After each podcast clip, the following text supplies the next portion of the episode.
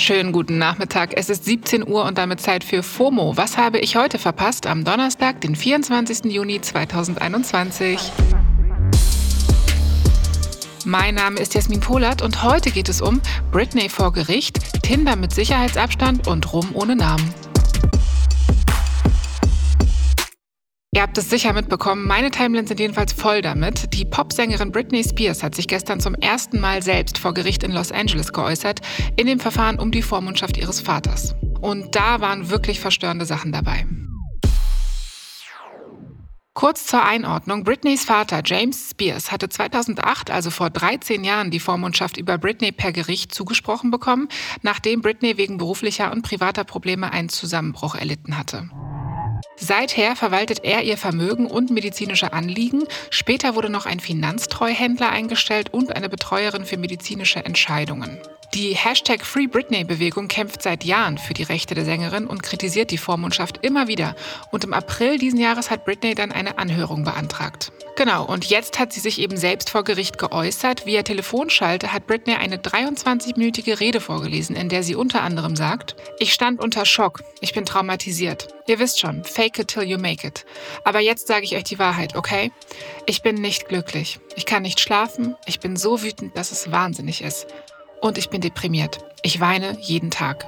Britney sagt, ihr Vater beute sie aus, sie werde kontrolliert, sie könne kein erfülltes Leben führen und die Vormundschaft sei missbräuchlich. Und dafür gibt sie auch einige echt heftige Beispiele. Sie wollte zum Beispiel mit ihrem Partner Sam Asghari eine Familie gründen, aber das werde ihr nicht ermöglicht. Britney berichtet, ich habe eine Spirale in meinem Körper, die mich keine Kinder haben lässt und meine KonservatorInnen lassen mich nicht zum Arzt gehen, um sie entfernen zu lassen. Eine Heirat sei ihr auch verboten worden. Sie musste gegen ihren Willen Medikamente einnehmen und wurde 2018 offenbar gezwungen, Konzerte zu spielen. Sie fühlt sich gemobbt und alleingelassen, sagt Britney und endet ihre Rede mit I deserve to have a life. I've worked my whole life. I deserve to have a two to three year break and just do what I want to do. I deserve to have the same rights as anybody does by having a child, a family, any of those things. Wirklich krass. Ihr Vater hat im Anschluss durch seinen Anwalt sagen lassen, es tue ihm leid, dass seine Tochter leide. Das Internet war da mitfühlender, fand ich, und auch einige Celebrities haben ihren Support ausgedrückt. Zum Beispiel Britneys Ex-Freund, der Popsänger Justin Timberlake, der jetzt auch nicht die Unschuld vom Lande ist, was Britney angeht. Der hat getwittert, Unabhängig von unserer Vergangenheit, ob gut oder schlecht und egal wie lange es her ist.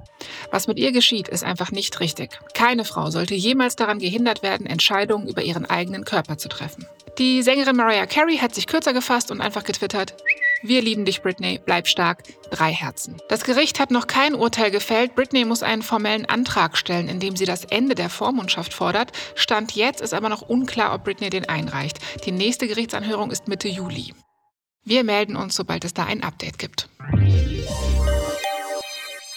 Jetzt zu einem anderen Update, aber technisch gemeint und um einiges erfreulicher. Die Dating-App Tinder fügt im Rahmen eines großen Updates mehrere Funktionen hinzu, damit UserInnen ein bisschen mehr Kontext zu einer Person bekommen, bevor sie matchen.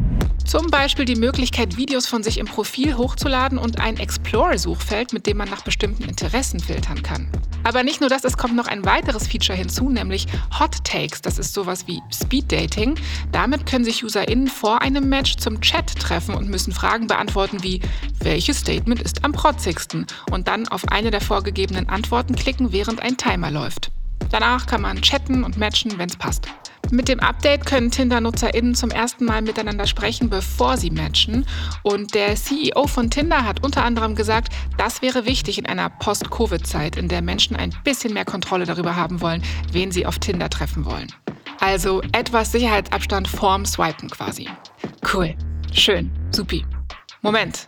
Haben wir schon Post-Covid-Zeitrechnung? Ey, das müssen wir feiern. Wo ist der Champagner?